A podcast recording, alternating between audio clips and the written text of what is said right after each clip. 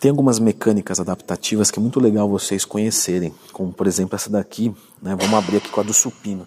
Eu vou falar essa e mais sete, tá? Lembra que no dia 9 vai ter o lançamento do meu curso de como montar um treino, tá? O link do Telegram, do grupo de estudos, tá aqui nos comentários na descrição do vídeo, ó. Então, vamos lá. Supino, né? Já clicou no gostei, já se inscreveu no canal? Fogo. O supino, independente de ser na máquina, tá? Tô fazendo aqui o movimento completo, você pode olhar que eu tenho duas articulações principais para perceber movimento: a articulação do ombro e a articulação do cotovelo. Então percebe que aqui, ó, eu tenho muito movimento do ombro e um pouco menos do tríceps. Quando eu venho para cá, eu tenho mais do tríceps, ó. Olha como o tríceps movimenta, o cotovelo movimenta e o ombro nem tanto. O ombro quase não se mexe. O que, que eu posso concluir com isso? Que o meu movimento inicial do supino, eu trabalho mais o peitoral. E o final, eu começo a mudar e trabalhar um pouco mais do tríceps e um pouco menos do peitoral. Claro que o movimento completo é interessante, mas do que, que se trata essa biomecânica adaptativa? Seria para a gente focar alguns músculos fracos. Então, para quem é muito iniciante, isso não vai fazer diferença. Mas um cara avançado que tem o tríceps muito forte, ele pode fazer um movimento encurtado. Ó. Então, ele faz só até aqui. Porque aqui eu tenho mais amplitude de movimento no meu ombro. Essa parte final, que é tríceps e menos né, do ombro, ou seja, menos do peitoral, eu posso deixar ela de fora. Brent Warren era um cara que treinava muito assim. O Coleman também fazia alguns supinos mais curtos por vezes. Mas, de novo, vocês têm que lembrar que isso é uma coisa avançada. Você pode usar isso também se você tem algum tipo de dor, alguma coisa? Também dá, tá? Também pode. Mas lembre-se que se você tem uma dor, o melhor é que você vai no ortopedista e a princípio você corte esses exercícios e posteriormente você vai voltando com alguma mecânica adaptativa. Tem um outro ali que eu quero mostrar que é o meu caso, que é muito legal. Vamos lá. Ó, elevação lateral, galera. O que, acontece? Na elevação lateral é muito comum acontecer o quê? Primeiro a gente tem que fazer só o levantamento dos ombros, mas às vezes as escápulas atrás elas podem girar para dentro. Quando elas giram para dentro, você recruta do trapézio. Então, o que, que acontece aqui? Estou fazendo, elas começam a girar para dentro. Isso vai recrutando o trapézio. Como é que eu posso fazer para isolar muito o movimento da cabeça lateral? Você vai reduzir carga desse exercício. Você vai desativar o teu trapézio. Como é que você faz isso? Você afunda os teus braços. Você vai perceber que até contrai um pouco o peito. Quando você afunda os teus braços, você ativa essa parte das costas e essa parte é antagônica do trapézio. Então você desativa o trapézio como um todo. Vamos lá.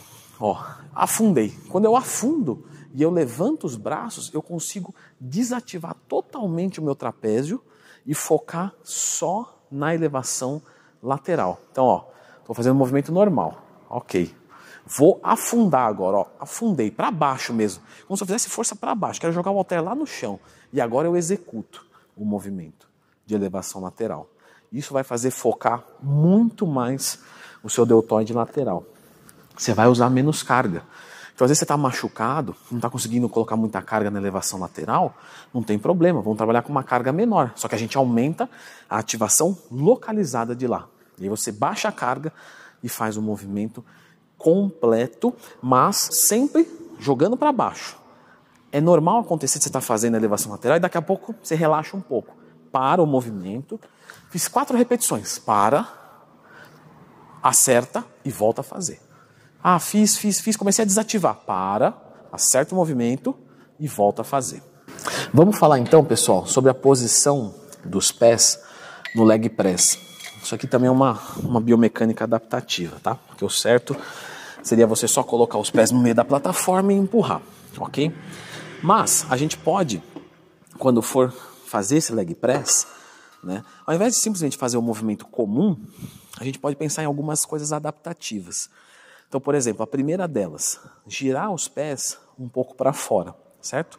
Você vai separar um pouco mais e vai girar esse pé para fora mais ou menos nessa angulação que vocês estão vendo. Só que em vez de você fazer o leg press para frente, você vai fazer ele para os lados. Pense em jogar os joelhos um para cada lado da academia. Ó. Isso vai recrutar muito mais o teu adutor. Você vai sentir na hora, coloca a mão, olha como ativa. Beleza. Tem gente que vai fazer aqui, ó, a pessoa gira o pé para fora e traz reto. Isso não é muito bom. tá? Você tem que realmente abrir e jogar para fora. Então pense em jogar os joelhos lá para longe, ó. Isso vai aumentar muito o grau de recrutamento dos adutores.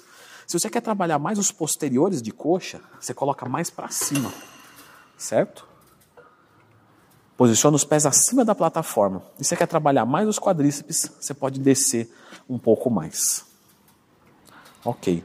E se ficar no meio, você tem uma distribuição mais homogênea de tudo isso que a gente acabou de falar. Rosca direta, pessoal, não é nem uma biomecânica adaptativa, é só uma coisa que eu vou comentar. Barra W e barra reta. A barra W tem um recrutamento de fibras basicamente idêntico. Então, quando você vai fazer e você sente uma dor no punho porque trabalha no limite da rotação, usa a barra W, não tem problema nenhum, você não vai perder nada com isso. A dica que eu tenho para dar é outra, tá? O que, que acontece aqui, ó, pessoal? Vamos lá. Ativação do bíceps, bíceps, bíceps, bíceps, desativei. Por quê? Porque aqui ele está caindo para trás. Tem gente que faz o quê para roubar? Isso aqui, ó. Sabe por que você consegue fazer com mais peso? Porque você não está usando bíceps. Vocês não acham incomum um bíceps, um músculo tão pequenininho, você conseguir levantar 30 quilos de cada lado aqui? Um cara que não tem uma capacidade de treino muito boa. Vocês têm que fazer o contrário. Vocês têm que buscar mais recrutamento do bíceps e não menos. E mais recrutamento do bíceps vai implicar em menos carga, porque ele é um músculo pequeno quando você isola ele.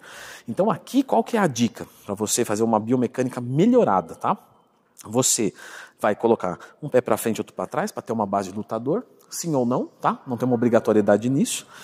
Mas você vai inclinar o seu corpo um pouquinho para frente. E aí você vai, em todo o arco de movimento do, da rosca direta, você vai ter recrutamento. Ó, até aqui em cima tá difícil. Ó, bíceps, bíceps, bíceps, bíceps, bíceps, bíceps, esmaguei e continuei sentindo bíceps. Se eu jogo para trás, ó, bíceps, bíceps, caiu para trás. Eu perdi arco de movimento. Então, se você quiser ativar um pouquinho mais, inclina o corpo para frente e faz a rosca direta. No cabo precisa fazer isso? Não. Por quê? Porque no cabo já tem a ativação em todo o arco do movimento. Aí tudo bem. Isso funciona com peso livre, barra altera. Remada alta, pessoal. Posso fazer com barra grande, com barra pequena, tanto faz, tá? A barra alta a gente tem aqui é, duas adaptações importantes. Se você quiser focar mais a parte lateral do teu deltoide, você vai abrir um pouco mais a tua remada. Então você vai pegar um pouco mais aberto e percebe que vai acontecer uma elevação lateral, propriamente dito. Dá uma olhada no cotovelo como ele vai subir. Ó, percebeu que foi uma elevação lateral? Isso aqui? Vocês conseguem ver o que eu vejo ou não? Escreva nos comentários. Ó, elevação lateral. O cotovelo saiu daqui e foi para cá. Posição inicial, posição final. Percebe isso agora aqui na remada. Ó. Ó. Percebeu? Concorda comigo? Claro que tem ativação de outros músculos, trapézio, antebraço, mas é uma elevação lateral. Quando você pega mais fechado, você tem que encolher mais os ombros para chegar no mesmo movimento, ó. Por você precisar encolher mais os teus ombros, olha só como eu encolhi agora, ó. Vê como aqui eu não precisei encolher tanto, ó. Por você precisar encolher mais esse movimento, você fechado trabalha mais trapézio e aberto você trabalha mais deltoide lateral. Você tem que escolher o que é melhor para o teu físico. Quando eu vou fazer um exercício de pullover, as pessoas sempre perguntam: é um exercício de peitoral ou de dorsal? Na verdade, ele trabalha um misto dos dois, tá? Então, por exemplo, se você vai fazer o pullover no banco reto e você faz ele no final do treino de peito, o peito vai sofrer mais porque o peito já está cansado. Agora, e se eu quiser fazer ele no meio do meu treino? Se você quiser fazer um pullover para focar mais o peitoral, você tem que fazer uma mecânica adaptativa dele e fazer no banco inclinado. No banco inclinado, eu consigo trabalhar muito mais o peitoral. Leandro, não, eu quero fazer ele mais focado para as dorsais. Posso fazer ele para dorsal? Pode. Aí nós vamos fazer aqui, no banco declinado. O declinado você vai sentir muito mais as dorsais. Então, caso queira fazer com peito, no banco inclinado, caso queira fazer com dorsal, no banco declinado. Vamos falar então aqui de panturrilha, pessoal. Os pés girados para fora e para dentro faz diferença sim, tá? Nós temos evidências em literaturas hoje que nos mostram isso. Então, quando você vai fazer um exercício de panturrilha, você normalmente vai fazer né, esse movimento completo, e com os pés paralelos, olhando para frente. Quando você quer trabalhar a parte mais externa da sua panturrilha, você pode girar os pés para dentro. Então você vai apontar um pé para o outro e vai fazer esse movimento, certo? Lógico que você vai ter que escolher uma carga para que essa mudança do exercício não gere um super peso, certo? É igual você fazer um supino inclinado e supino reto, você não pega o mesmo peso. Aqui também não. Quando você quiser focar mais a parte de dentro, aí você gira os pés para fora. É o oposto. Então eu vou girar o pé para fora e vou fazer.